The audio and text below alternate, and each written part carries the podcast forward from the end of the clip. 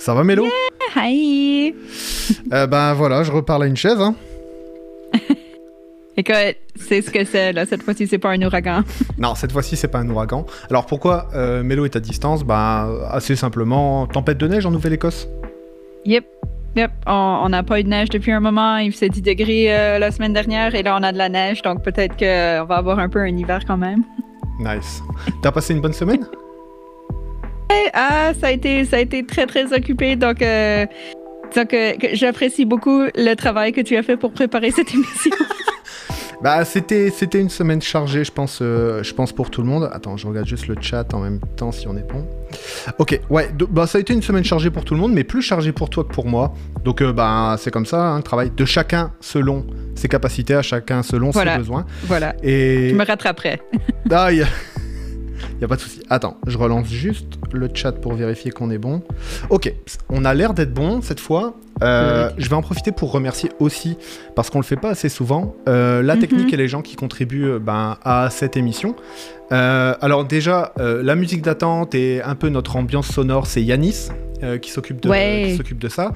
Au niveau du design initial et un peu retravaillé, on a Aurélien, donc on, qu'on souhaite Mhm. remercier. Souvent à la technique, on a quelqu'un dont on peut pas dire le nom, mais on a notre technicien secret, en gros, mais qu'on remercie énormément et à qui on fait plein de bisous. Et aujourd'hui, on a à la technique une membre de la coloc, la plus jeune membre de la coloc, Romane, donc euh, qu'on remercie aussi euh, beaucoup. Nice. Euh, au sommaire de l'émission, t'as une petite idée du Puis, sommaire euh, toi juste pour noter que ceux qui ont remarqué notre ambiance sonore a un peu changé. Donc, on a, Yes. on a une intro euh, un peu plus fresh. C'est qu'on apprécie aussi. On a retravaillé avec, euh, avec Yanis pour avoir un, un- un morceau, un morceau un peu différent.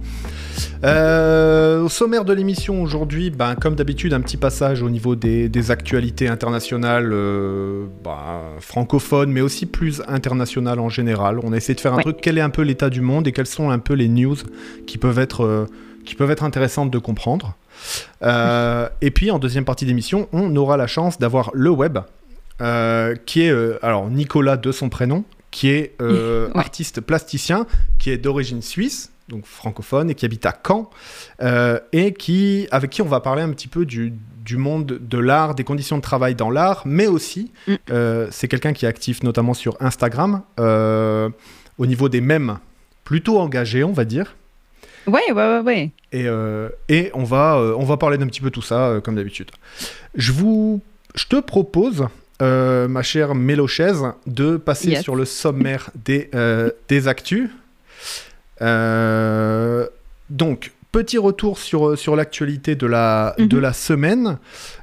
Aussi, on ira du côté du Canada avec notamment, pour, pour, les, pour les Français qui ont suivi un petit peu l'affaire, le cabinet McKinsey, on le connaît assez bien, c'est un cabinet de conseil américain, et il se trouve qu'il commence à faire son petit trou au Canada, et quand je dis son petit trou, c'est un énorme trou, puisque on a appris récemment euh, que euh, les, certains euh, ministères font appel à McKinsey à hauteur totale donc, du gouvernement fédéral pour à peu près 100 millions de dollars cette année, ce qui est quand même pas rien dans le budget d'un État. Euh, surtout quand tu as des fonctionnaires qui sont censés être compétents pour faire des choses. Donc ça, Et ça ouais. paraît, euh, voilà, ça paraît intéressant d'aller jeter un coup d'œil.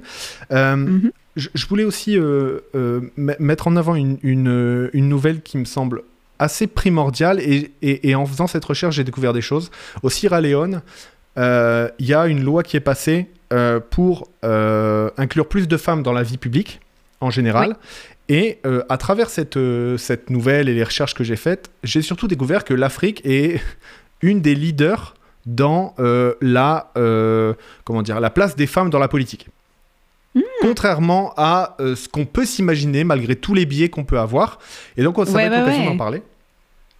Cool. Ensuite, on ira voir un petit peu les licenciements qui se passent dans la tech, comme disent Ouais. les, les- les étudiants d'école de commerce et les jeunes cadres dynamiques. Euh, on ira voir ce qui se passe parce qu'il y a beaucoup de licenciements et c'était un secteur qui se sentait un petit peu protégé, où les travailleurs se sentaient un petit peu protégés. Or, eh ben, Surtout là- dans, dans, les, dans les industries ou dans les groupes où ils se font licencier en ce moment, c'est vraiment genre dans les géants. Là. Donc, euh, Exactement. Ça fait vraiment, Ouais. vraiment penser un petit peu aux grosses industries qu'on pouvait avoir euh, dans, euh, les, tu vois, dans les années 1900 et qui en Ouais. fait là ont vraiment, ont vraiment, vraiment migré. ouais. Ben, ou même le journalisme papier, où, où d'un seul coup le, le web est arrivé et là, ben, Exactement. ça fait mal. Donc là, Donc, encore des mutations, yeah. euh, mais intéressant d'aller regarder parce qu'on parle de, Mhm. de quand même beaucoup d'emplois. Donc c'est intéressant d'aller regarder. Euh, la dernière news, c'est un peu fun, rigolo, mais pas tant que ça. Euh, on va Ouais. parler de ChatGPT. Ça, vous en avez bien sûr tous euh, entendu parler. C'est Mhm.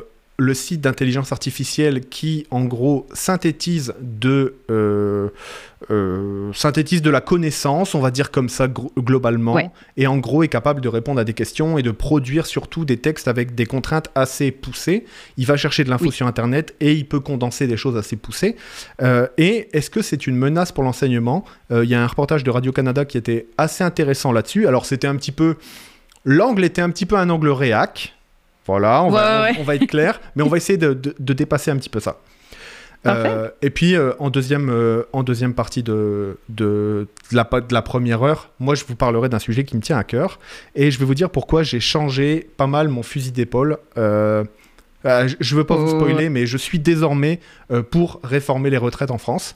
Je vais faire hurler. Ouais, je sais, je sais. Mais je vous explique pourquoi. Il y a une raison. OK. Bien, All right.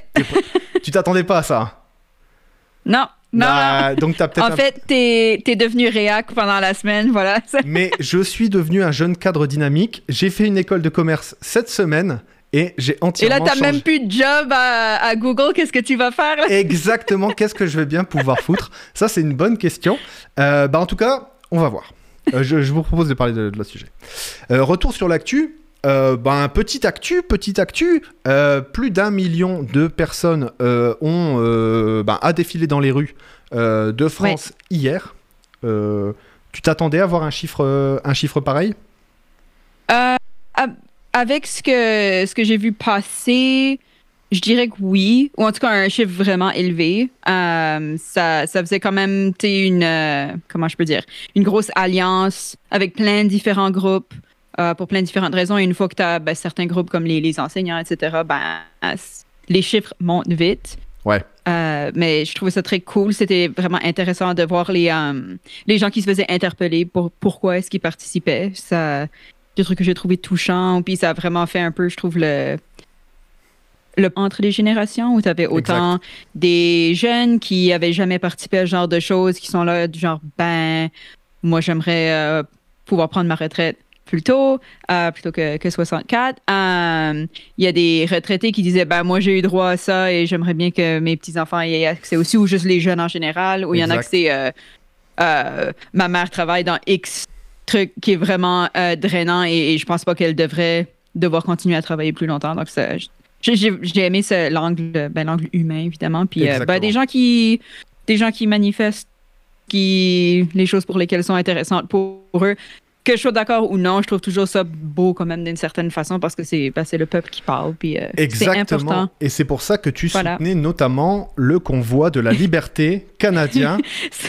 Non? Disons que, disons que c'était quand même géré d'une façon très très différente quand euh, t'as eu ça versus là t'as euh, des gens qui marchent dans la rue pour un truc euh, spécifique, disons, où c'est quand même plus Oh, clair comme message On a changé plutôt Mélo. que des gens qui prennent euh, Ottawa pendant euh, plusieurs semaines, qui Ouais, c'est sûr, euh, ouais. se mettent des, Avec qui se mettent dans le chemin et tout là, ça- pour pour, pour défendre le fait de pas de pas Ouais. mettre de masque, de retirer le mandat.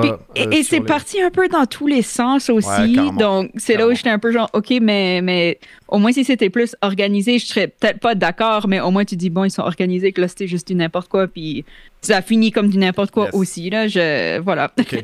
Donc, Donc, juste Je, je respecte que les gens puissent. Je respecte quand même le fait qu'ils puissent euh, euh, euh, dire ce qu'ils pensent et, et manifester ça, mais bon, il y a aussi. Si tu fous la merde, c'est pas non plus, tu sais, de façon constante pour quelque chose qui n'est pas nécessairement clair. Bof. Ouais. Je comprends. Mais bon. Euh, donc du coup, plus d'un million de personnes dans les rues contre la réforme des Mm. retraites. Euh, ça, c'était intéressant de le souligner parce que vous savez, comme d'habitude, il y a une petite guerre de chiffres entre ce que les syndicats annoncent dans les rues et ce que la police va compter. Donc la Yes. technique que nous, on a choisi d'adopter, c'est euh, chiffre des syndicats plus chiffre de la police divisé par deux. On se fait une petite Mhm. moyenne, puis ça nous donne un petit peu un... Comment dire ça Un indicateur qu'on peut suivre. Voilà. On, peut, on, peut, on peut avoir un indicateur qu'on peut suivre. Euh, et donc, bah là, euh, l'indicateur qu'on s'est donné, euh, les syndicats parlent de 2 millions de personnes, donc c'est vraiment très suivi, et notamment, les Parisiens diraient en province, donc dans des petites et moyennes villes, avec beaucoup, beaucoup de gens, chose qui change de de d'habitude, où c'est plutôt une manif, on va dire, urbaine, voilà. Donc Ouais. là, est-ce qu'il y a un- une influence de la mobilisation des Gilets jaunes euh, qui, eux, avaient l'habitude justement de se mobiliser euh, ben, dans les petites et moyennes villes, sur les ronds-points. Est-ce que ces gens commencent à rallier un petit peu les luttes sociales et à se rendre compte que ben, on est en train d'essayer de leur faire à l'envers? Euh, ça peut, ça peut Peut-être. être un élément de réponse. Euh, en tout cas, ça a été énormément suivi. Les syndicats parlent de plus de 2 millions. La police Mm. avoue aisément être au-dessus du million 100 000 personnes. Donc si on fait une petite moyenne, on est à peu près à 1 million 500 000 personnes de gens qui ont manifesté contre cette réforme des retraites. C'est un petit record de près de 30 ans, Ouais. globalement. Euh, et surtout, euh, ce qu'a annoncé l'intersyndic- l'intersyndicale, c'est le groupe des syndicats qui sont mobilisés. Ils ont annoncé euh, qu'il y aurait une grève euh, de nouveau pour le 31 janvier. OK. Et euh, ce qu'on peut voir passer notamment ces temps-ci, c'est une grève reconductible. En gros, là, c'était un coup de semonce. On se compte, Mhm. on prend confiance en nous, puis après, on, on- on- on va vraiment attaquer la période dure. Oui. Ouais, ouais, ouais. On a, on a fait la pratique, mais on a fait la tu sais. C'est ça, c'est exactement ça. Yeah. C'est exactement ça. Yeah. Je me demande si. Je serais curieuse de voir les chiffres de. euh, comment je peux dire La distribution du travail aussi. Ou c'est les endroits où il y a eu des plus grosses manifestations, c'est les, les emplois qui sont plus demandants physiquement aussi. Euh, genre, s'il y a des, des usines et des choses comme ça, ou des personnes qui travaillent dans la construction, ou, euh, ou même dans la santé, est-ce que ces personnes-là étaient plus mobilisées que, par exemple, des cadres ou des personnes qui travaillent plus dans des bureaux et peut-être que c'est l'idée de travailler plus longtemps, ça fait moins peur. Euh, je, Ouais. je serais juste curieuse de voir. Ce que, Ah, mais, ce euh, que je mais sais, c'est que euh, notamment les euh, régimes, enfin les gens qui bénéficient de régimes spéciaux, qui sont assez syndiqués et qui comprennent un petit peu comment ça, Mm. comment ça fonctionne, du coup, notamment la SNCF, la RATP, euh, eux étaient euh, très très fortement mobilisés. Et puis on va aussi noter Ouais. la présence de beaucoup d'enseignants. euh, parmi, euh, ben, parce que les enseignants ont assez peu l'habitude qu'on, alors qu'on leur retire des droits. Alors on, on les fait pas évoluer, on a bloqué leur salaire, euh, on diminue Yes. les moyens dans euh, dans l'école, mais globalement le statut de l'enseignant en lui-même, euh, je, je vais pas dire qu'on le protège parce qu'ils se prennent mais aussi des grosses plus claques. protégé Ouais. que d'autres emplois. Ouais, on peut, on peut, voilà, on peut dire ça globalement, même s'ils se prennent des claques de la part des gouvernements libéraux euh, euh, aussi Oh, yeah. énormément, hein, tu vois. Donc, euh, donc je, veux, je veux pas du tout remettre ça en, en- en cause. Mhm. Donc du coup, ben, à suivre, à suivre. Ju- juste pour résumer, cette, cette réforme semble a du mal à s'imposer aussi, ben, parce qu'elle semble injustifiée au niveau moral, elle semble injustifiée au niveau économique. Euh, et les Français ont vraiment l'impression qu'on les prend un peu pour des bebeux et que euh, ben on veut faire ça. travailler les plus les plus faibles plus longtemps euh, pour protéger les gens qui sont déjà à la retraite euh, et parmi eux notamment les retraites les plus aisées et d'autre Mhm. part, et d'autre part, bah aussi les, les patrons, quoi, les- le capital, quoi. Ah non, absolument. Mais j'ai l'impression que, et, et c'est peut-être juste à cause de mon environnement en ce moment, mais j'ai l'impression que les gens, puisqu'il y a, tu sais, avec l'inflation et tout, le, la vie de tous les jours change, Ouais. même si on pense qu'on est revenu à la normale, entre guillemets, normale. Euh, et, et je me demande si ça motive pas plus aussi à justement manifester son, son mécontentement. Là, l'université à laquelle je vais, euh, les, les profs, pour la première fois de- dans apparemment l'histoire du syndicat de cette université-là, Ouais. pourraient aller en grève parce qu'ils demandent une petite augmentation par rapport au coût de la vie. Il y a une autre université où il y a, où il y a ça qui se passe et, et c'est des universités où il n'y a pas normalement ce genre de manifestation du tout. Ok. Uh, shout out à ma prof qui a dit Ayez pas peur de manifester si vous n'êtes pas content de certaines choses. Uh, c'est rare d'entendre ça au Canada, surtout au Canada Exactement. anglophone. Donc ça, donc ça, Mais, c'est vraiment euh, un bon signe. C'est vraiment un Ouais, signal. mais, Aussi- mais c'est ça, je vois comme, je sais pas, des petits, des petits trucs, pas nécessairement des grosses manifs, mais des, des petites choses ici et là où les gens sont plus prêts à exprimer leur mécontentement. Carrément. Euh, on- on- je, je vais juste rappeler une statistique qui est un peu euh, intéressante en Amérique du Nord et notamment aux États-Unis. C'est depuis à peu près une cinquantaine d'années, euh, on a le taux le plus haut de soutien aux syndicats. Et le Ouais. nombre de jeunes qui se syndiquent not- notamment est assez énorme. Est-ce qu'on est en Ouais. train de revivre ça aussi en Europe? Euh, Moi, je me le demande. Et, et je pense que oui. Euh, donc du coup, on a une sorte de regain, tu vois, parce que les gens se rendent compte que, eh bien, effectivement, la démocratie représentative, ben, ça permet de voter des lois, ça permet de faire des choses, mais la démocratie, c'est Yep. pas, c'est- comme, j'utilise toujours cette, euh, ce, truc-là, tu vois, mais euh, euh, c'est comme être un, un bon croyant entre guillemets, tu vois. Euh, c'est pas Mhm. parce que tu vas euh, à la synagogue, au temple, euh, à l'église une fois par semaine, tu vois, ou à la mosquée une fois par semaine, que t'es que t'es un bon croyant, tu vois. C'est quelque Oui, chose oui, qui se oui, pratique. oui. Enfin, en tout cas, enfin, je sais pas, moi je suis euh, je suis athée, tu vois. Mais en gros, c'est quelque chose que dans les dogmes, tu En- dois en pratiquer général, au il y a- quotidien. C'est ça, il y a une façon de vivre ce que Exact. tu, que tu prêches.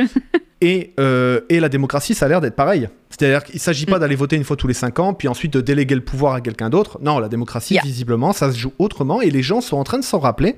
Euh, C'est ça. Du coup, super intéressant. J'essaie de voir si je loupe pas Yeah. des messages dans le chat. Si vous avez des questions, toujours des remarques, n'hésitez pas euh, à euh, poster dans le chat. Normalement, on suit un petit peu ce qui se passe. Deuxième chose, euh, Yeah. Nouveau moyen de transport découvert par Greta Thunberg, un moyen de transport bas carbone, le poulet allemand. Donc, ch- chose qu'on peut saluer, saluer et qu'on peut trouver intéressant, c'est que pour la première fois, Greta Thunberg et euh, les, euh, les activistes de ce, de, de ce style de groupe, c'est-à-dire qui pour l'instant refusaient la désobéissance civile et l'illégalité dans les actions, ont franchi un cap euh, à Lutzerat. Donc Lutzerat, vous en avez entendu parler cette semaine, on en a parlé la semaine dernière. C'est cette Ouais. mine de charbon à ciel ouvert dans, enfin, en, en Allemagne, mais pas loin de la frontière belge et de la frontière française. Et cette mine, ben, elle, euh, elle est un peu un symbole de l'Allemagne du charbon. Et beaucoup d'activistes ben, souhaiteraient qu'on arrête, et notamment que le village de Lutzerat, qui est le dernier d'une trentaine de villages dans le coin, euh, ne soit pas détruit au profit du charbon, euh, notamment. Et donc, il y a une sorte de, de cristallisation de la lutte à cet endroit-là, et on voit plein de groupes qui, qui sont écolos et qui... salut, Alt euh, et qui notamment euh, étaient, euh, comment dire, un peu pas, étaient pas trop chauds pour faire des actions illégales, commencent à le faire? Et ça, c'est un sacré changement. C'est vraiment un sacré changement dans la lutte. Oui. Euh, parce qu'on voit que ben il y a une sorte de, on en parlait la semaine dernière avec à gauche, mais notamment la radicalité. Quand tu es radicalement pour la survie de la Terre, eh ben ça va aussi t'am- t'amener à réfléchir autrement certains Absolument. autres modes de lutte.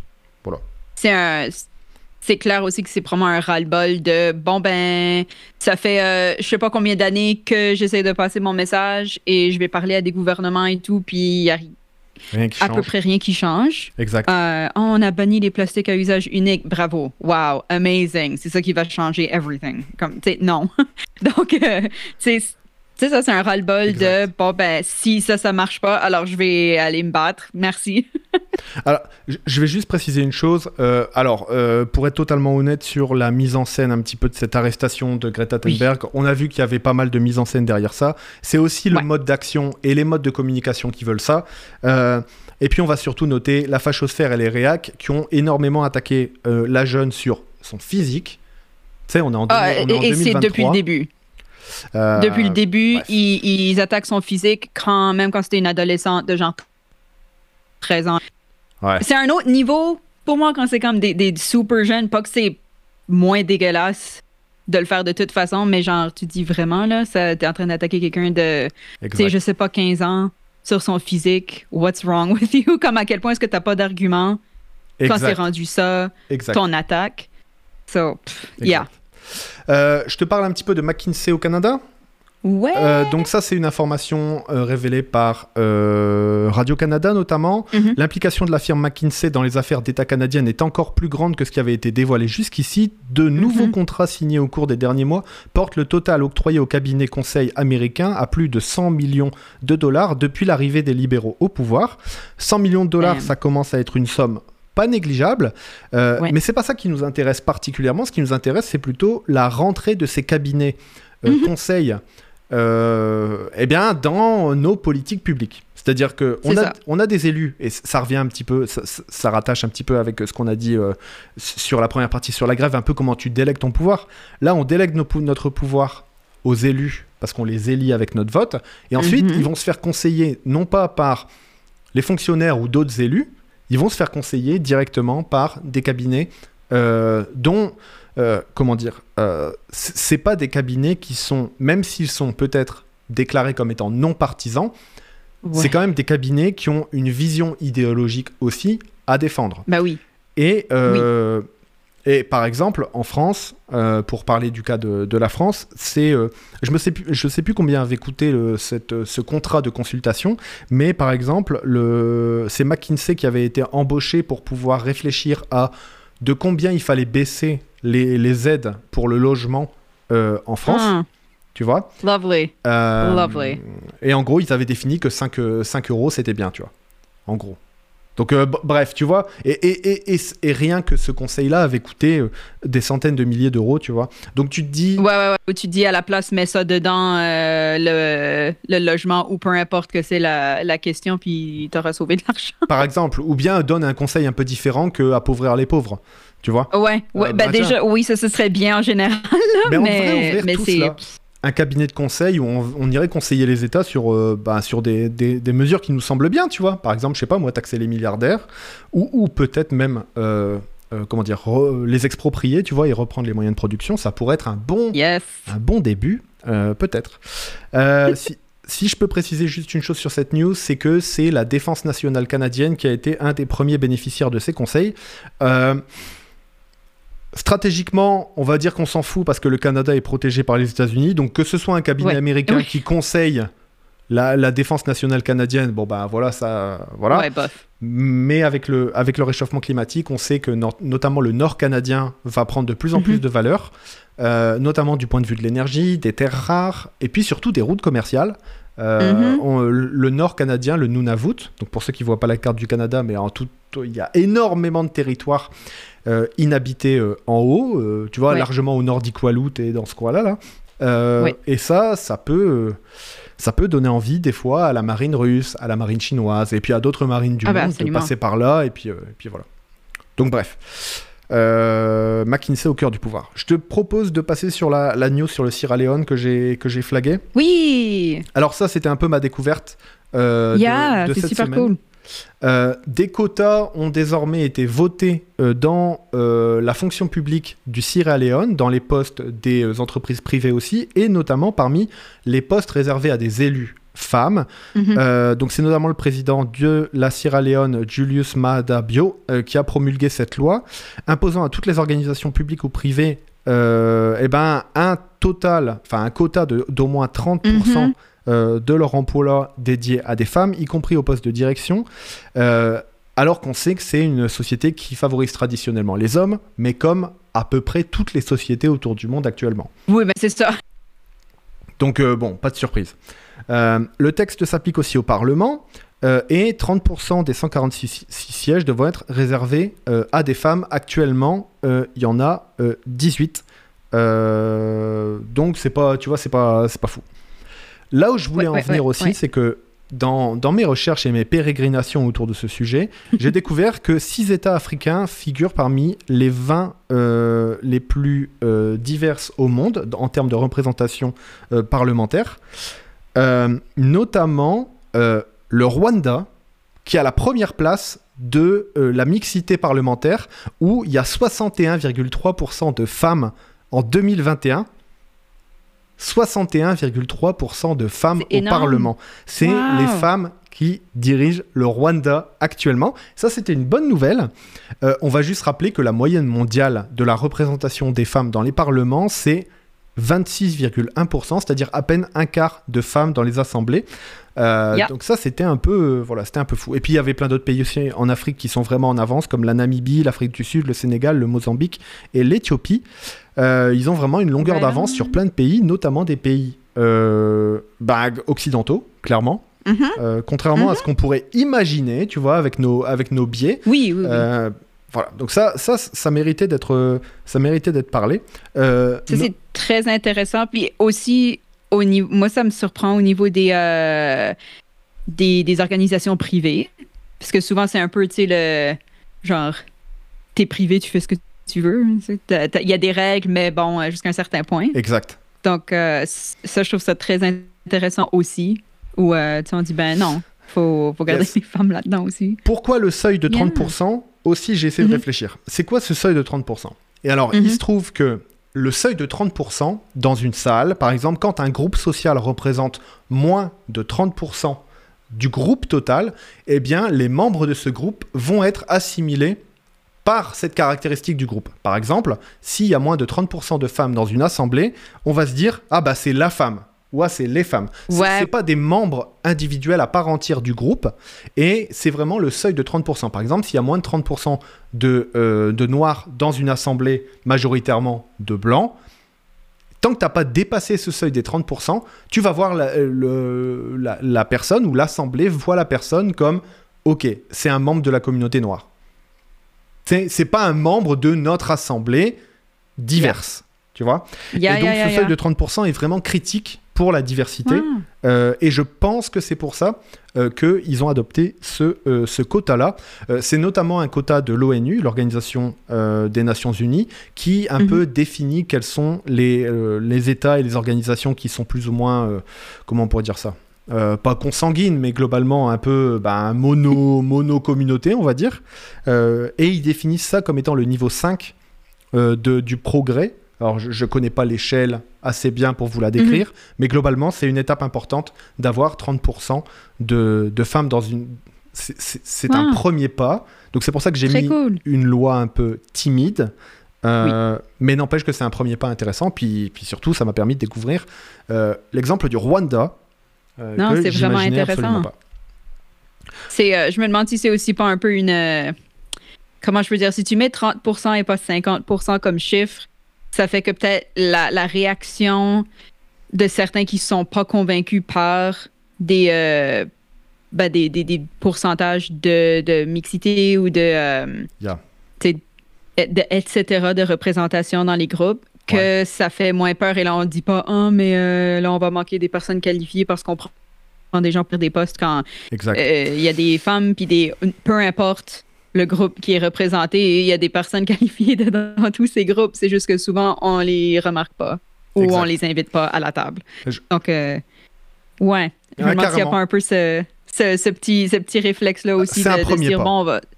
Ça- c'est ça, c'est ça. C'est un premier pas. Mais on, très cool, et on va quand quand même même. le saluer. Ça... Euh, Ouais. Je vais reprendre mon petit, euh, mon petit euh, rôle de cadre dynamique pour parler des licenciements massifs dans la tech, qui était un secteur qu'on croyait un petit peu épargné par toutes ces choses-là, puisque les, Mhm.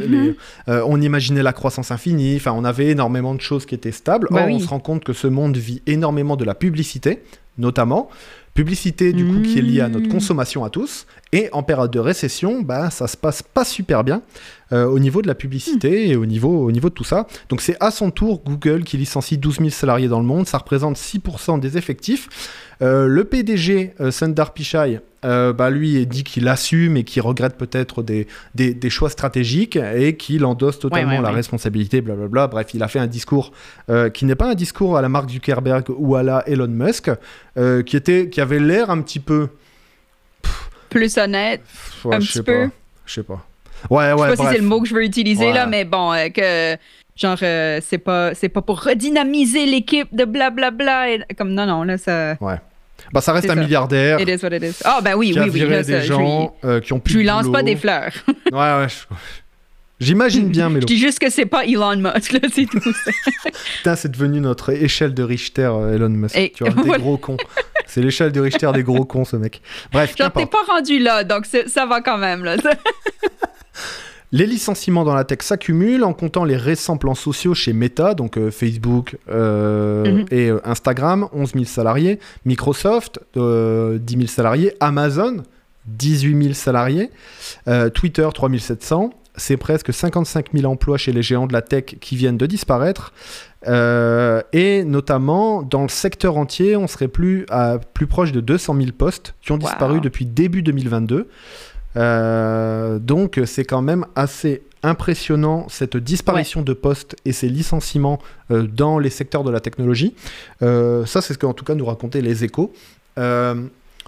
Pour moi, euh, je, je- je pense vraiment que euh, le marché, enfin ce, ce secteur est en train de se stabiliser par rapport à avant, c'est plus le gros boom d'avant.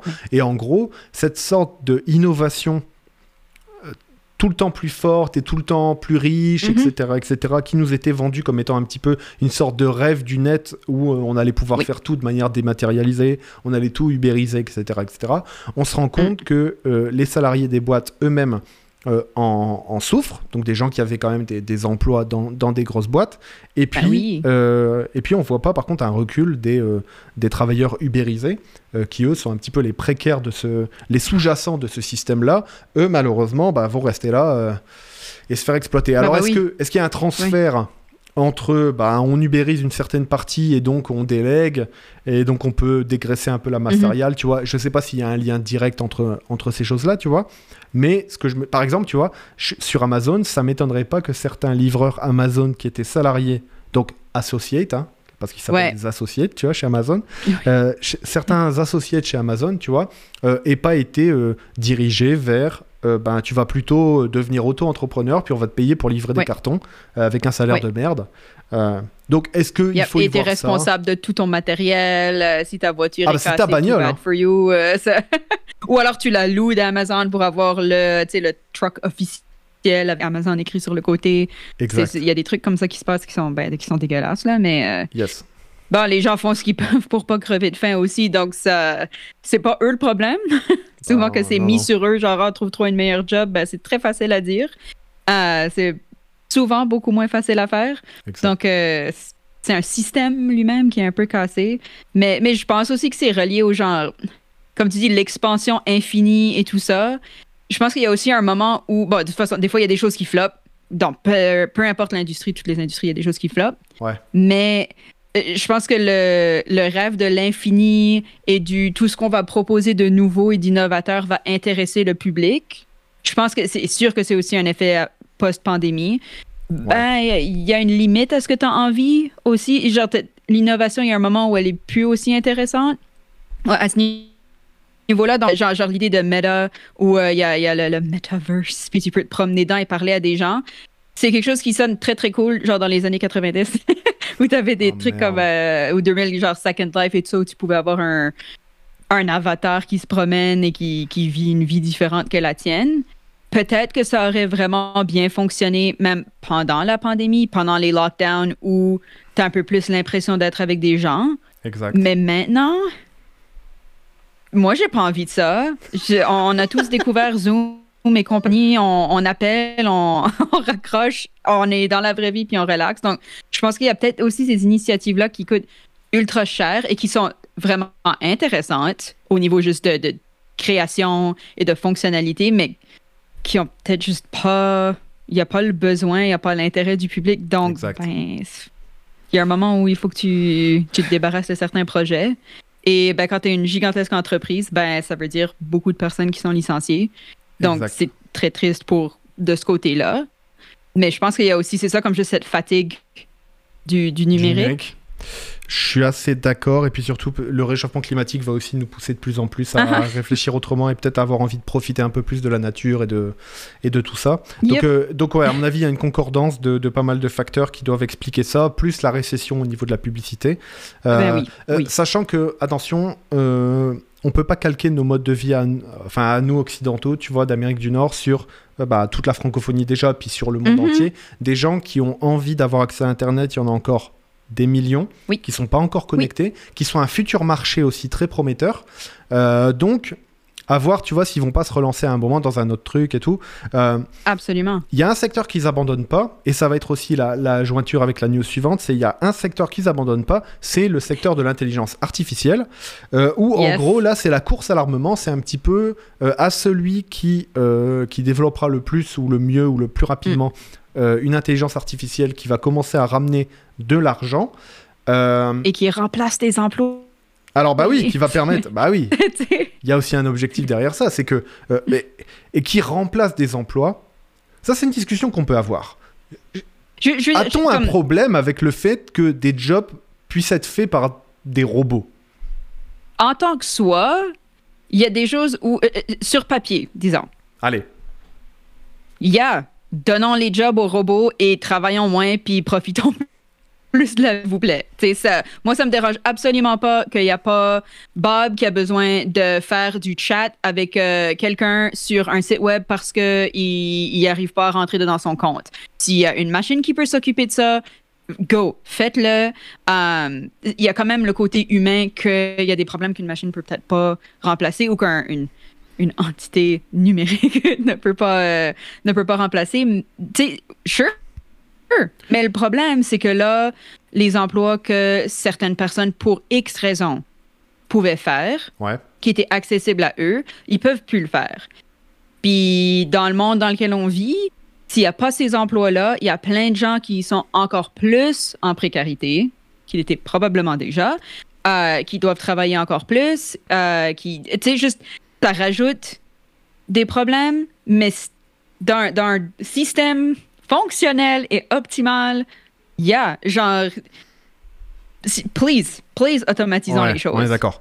Le, le hic de la, de, la, de la mécanisation un petit peu aussi, c'est que les, les machines, comme on l'explique souvent dans l'émission, mais les machines ben, ne mangent pas euh, du grain et ne vivent pas euh, d'eau fraîche. Alors, ok, elles tombent pas malades, mais n'empêche qu'elles consomment énormément de ressources. Oui.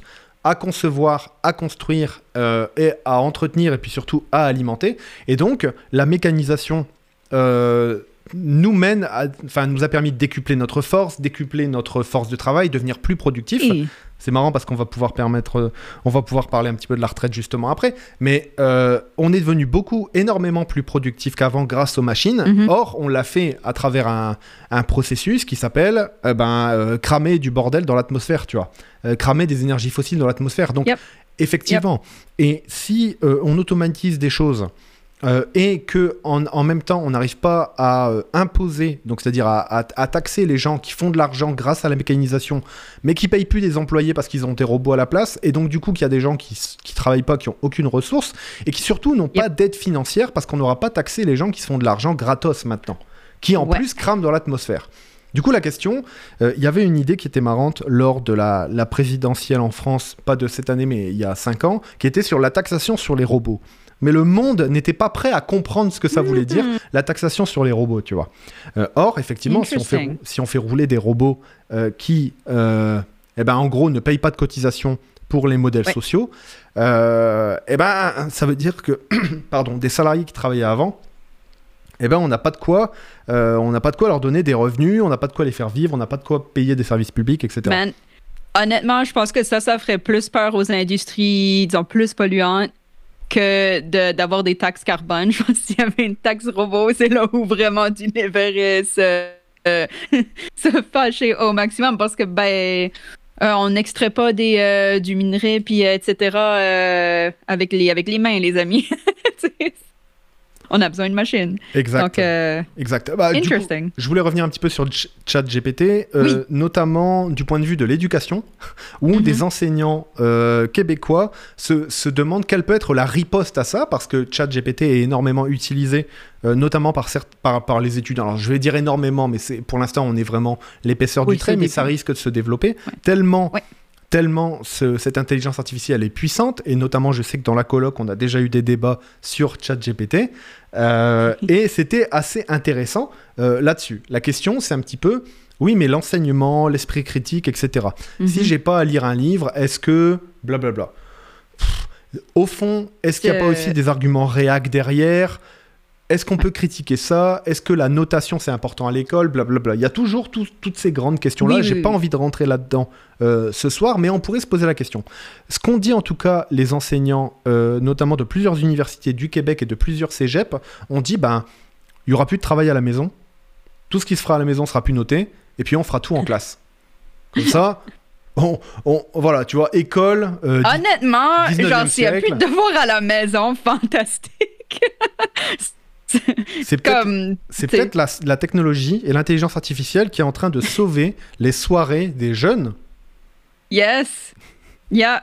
Et ça, c'est plutôt une bonne chose. que moi j'ai j'ai une prof qui genre la plupart des profs disaient si vous utilisez ça euh, comme you know faites-le pas apparemment il y a comme un counter version de ça qui pourrait détecter si ça a été écrit par euh, un robot je sais pas je, je vais pas prendre la chance de le faire là mais mais mais voilà mais la prof en euh, cours de de religion, elle disait comme oui, c'est un problème, mais en même temps, c'est super intéressant au niveau de justement comme une, une intelligence différente et séparée de toi qui, qui comme existe toute seule. Donc, je- euh, ouais, cette prof-là est cool. Puis je trouvais ça super intéressant d'avoir ce point de vue-là, justement, pas juste négatif, mais de Yes.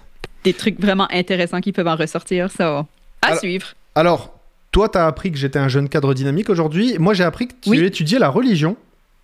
J'ai un cours. j'ai- honnêtement, s'il y a quelques années, on m'aurait dit tu prends un cours de religion, j'aurais dit hell no. Parce que je connais pas Euh. plus athée et anti. Hein Que toi. Disons, ouais, ouais, ben j'en connais plus, mais, mais, mais disons genre, je, je, suis pas religieuse whatsoever. Faites ce qui vous rend heureux. Moi, ça me parle pas, mais euh, c'était dans, mes- dans, dans les- mes options de cours et c'est euh, l'écologie et la religion et comment ça peut se parler. Puis c'est en fait super intéressant. Donc, Alors, euh, du coup, tu as dû étudier, là, aux dates aussi, de la parabole de, du pape François, c'est ça? Sur euh, Oui. l'écologie Oui. Nice Oui. Oui, Ce oui, texte. puis on a parlé de... Il y a des nonnes qui sont allées, genre, chanter du, du gospel euh, à un endroit où ils voulaient faire une pipeline. Euh, Il y a un gars qui... euh, il, il s'est dit, bon, ben, il n'y a rien qui se passe dans ma religion pour aider l'environnement et la terre brûle et moi, ça me, ça me va pas. Donc, genre, il est allé à une...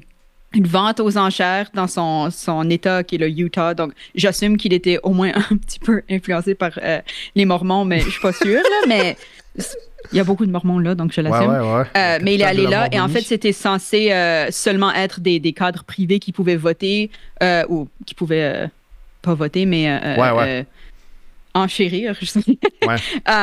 Sur, sur des, euh, des terrains privés pour ben, faire des trucs, disons, pas éthiques. Et lui, il est allé là, il a fait semblant d'être un représentant d'une euh, d'une firme privée, puis il s'est fait attraper.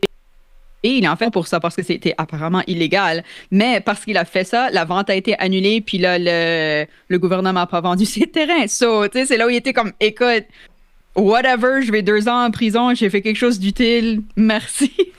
mais mais c'était comme parce qu'il avait une révélation de, de Dieu ou d'un d'un autre, euh, tu sais, d'une entité plus grande que lui. Donc, c'est.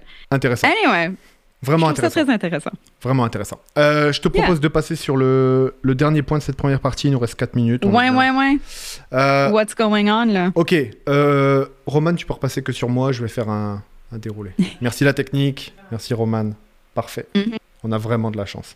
Euh, bref, euh, les gars, j'ai réfléchi. Depuis la manifestation d'hier, euh, je tenais à vous le dire, et depuis que je me suis documenté sur toutes les, chiffres, etc., etc., eh ben, je suis désormais pour réformer les retraites. Voilà, je l'avoue, je sais que ça te choque, et j'ai une explication. Est-ce que tu crois que mon explication va être crédible? Ah, ben, on va voir. Je, vais, ok, je- ok. je vais juger. Donc pour l'instant, si je dois expliquer ça rapidement, le, le système de retraite français, on s'est pas mal documenté cette semaine, on a vu pas mal de choses Mm. passer. Le système de retraite français, euh, c'est un système par répartition où euh, les personnes cotisent chaque mois pour pouvoir payer eh ben, les retraites des gens qui sont euh, à la retraite. Et toute la question de ce système, c'est un petit peu, pour vous la faire, pour vous la faire court, c'est un petit peu à quel moment tu pars, combien tu cotises. Euh, en gros, c'est ça. C'est un peu les paramètres qui permettent de décider ben, combien d'argent on met de côté pour payer les vieux. C'est un peu ça. Euh, juste une chose, euh, je me suis rendu compte aussi que en relisant, le travail, c'est pas. on a eu tendance à nous faire croire que l'emploi, c'était l'intégralité du travail. C'est-à-dire qu'en fait, en Mhm. gros, ton travail subordonné, le travail que tu fais pour produire de la richesse pour quelqu'un d'autre ou pour toi-même pour subvenir à tes besoins, c'était l'essentiel du travail. Or, le travail se trouve être une énorme bulle de choses qu'on fait, prendre soin de soi, prendre soin de ses proches, prendre soin de son jardin, étudier, euh, faire des arts, bref, produire, tu vois énormément, produire des services, produire de la propriété intellectuelle à travers les arts, etc. Donc ça, c'est une masse de Hmm. travail qu'on fait pendant toute notre vie. Et à l'intérieur de cette masse de travail qu'on fait, eh ben, il y a une petite bulle qui s'appelle l'emploi, qui est un petit peu le travail qu'on fait pour quelqu'un d'autre ou pour nous-mêmes, pour produire de la richesse et subvenir à nos besoins. Donc en Mhm. gros, je me suis dit, puisque euh, plus on avance en âge, plus on a envie de faire un petit peu ce qu'on- ce qu'il nous veut, puis on a plus d'expérience, on a surtout des gens de qui on doit prendre soin de soi, etc. etc. euh, Je suis désormais pour la, la- une réforme des, euh, des retraites, du système des retraites français, qui aujourd'hui te laisse partir à 62 ans à taux plein si tu as bien cotisé le nombre de trimestres. Et en fait, j'ai fait un petit calcul, et pour moi, euh, il faut réformer les retraites, et euh, il faut ramener la retraite à 60 ans, euh, pour plein de raisons. Il y a énormément de raisons qui font que il faut un retour de la retraite à 60 ans, notamment parce que nos aînés sont une force de travail dont on doit avoir besoin, on doit avoir besoin d'aînés en bonne santé pour pouvoir faire continuer ces travaux-là.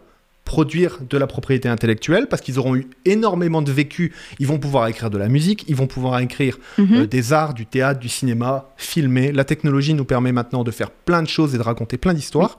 Du coup, si on veut avoir un monde de la culture dynamique, et ben aussi, il faut lâcher la retraite plus tôt. Il faut que tout le monde puisse se barrer et faire plein d'autres choses. Du jardinage, notamment. Euh, du maraîchage, être dans des associations, etc. Donc du coup, la le bénévolat, c'est en grande partie par des aînés, puis sans eux, il y a tellement de choses qui ne rouleraient pas. Exactement, On le notamment ça. sait. notamment ça.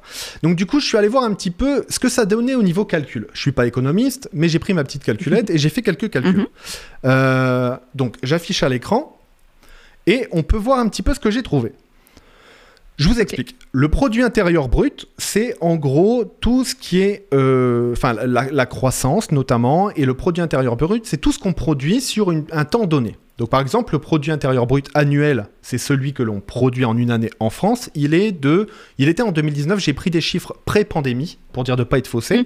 Euh, il Oui. était de 2437 milliards euh, d'euros. 3 milliards, enfin 3 000 3500 milliards de, de dollars euh, canadiens, par exemple. Donc ça, c'est l'INSEE, l'Institut statistique national française, qui nous le dit. Euh, la retraite, euh, à l'époque, donc en 2019, a coûté 328 milliards, soit 13,4% de ce PIB-là, ce qui laisse 2109 milliards pour le reste. All Le right. reste. Globalement, on regarde le reste comme une grosse bulle, et puis voilà. Euh, L'augmentation du PIB en 2050, selon le dernier rapport euh, CEPI qui date de mai 2022, serait d'à peu près euh, 27, euh, 27%, ce qui nous amènerait en gros à 3094 milliards de PIB de croissance annuelle en 2050. D'accord? Donc, là, donc en gros, de par la croissance, donc si- on met de côté toutes les, les modifications statistiques liées à l'écologie, blablabla. Je fais juste une courbe simple et puis on voit simplement. Mhm. 2050, la France aura en produit intérieur brut annuel 3094 milliards. Si on veut maintenir le système à 62 ans, euh, ça nous coûtera à l'époque, puisqu'il y aura plus de retraités et un peu moins d'actifs, ça nous coûtera 18% du PIB. Euh, donc en gros, on est un peu plus gros que, que là. Mais si je vais plus loin, euh, certains estiment que la part de la croissance du PIB annuel nécessaire pour payer les retraites à 60 ans en 2050 sera de 21%. C'est-à-dire qu'on dédierait, on dédierait 1 euro, 1 euro sur 5 qui est généré dans notre produit intérieur brut sera dédié à payer un vieux en 2050. Euh, peut-être toi, peut-être moi, d'ailleurs, d'ici là. Enfin, espérons. Jamais. Si on s'est bien battu, on aura notre retraite à ce Oui. moment-là. Donc, un, en gros, 1 euro sur 5 sera pour payer un vieux. Euh, soit au total, si on compte ça, les 21% de PIB, ça nous donne 649 milliards. Au total. En gros, pour payer des vieux. Oui. Pour les faire partir à 60 ans à taux plein. Oui, à taux plein, oui. Oui. Exactement. Ça veut dire que ça laissera, pour le reste, 2445 milliards, euh, c'est-à-dire ben, 300 milliards de plus que ce qu'on a aujourd'hui pour le reste. C'est-à-dire qu'en Yep. gros, si on suit ce, ce- ce système logique, et puis en ayant des vieux qui sont qui vont s'occuper des gamins, qui vont s'occuper de leur famille, qui vont s'occuper de leur potager, Mhm. qui vont s'occuper ben, de tout, qui vont produire de, ben, de la production intellectuelle, comme je l'ai décrit tout à l'heure, qui vont faire tout un tas de choses. En Mhm. gros, en gros, et je vais conclure là-dessus, euh, c'est un choix politique.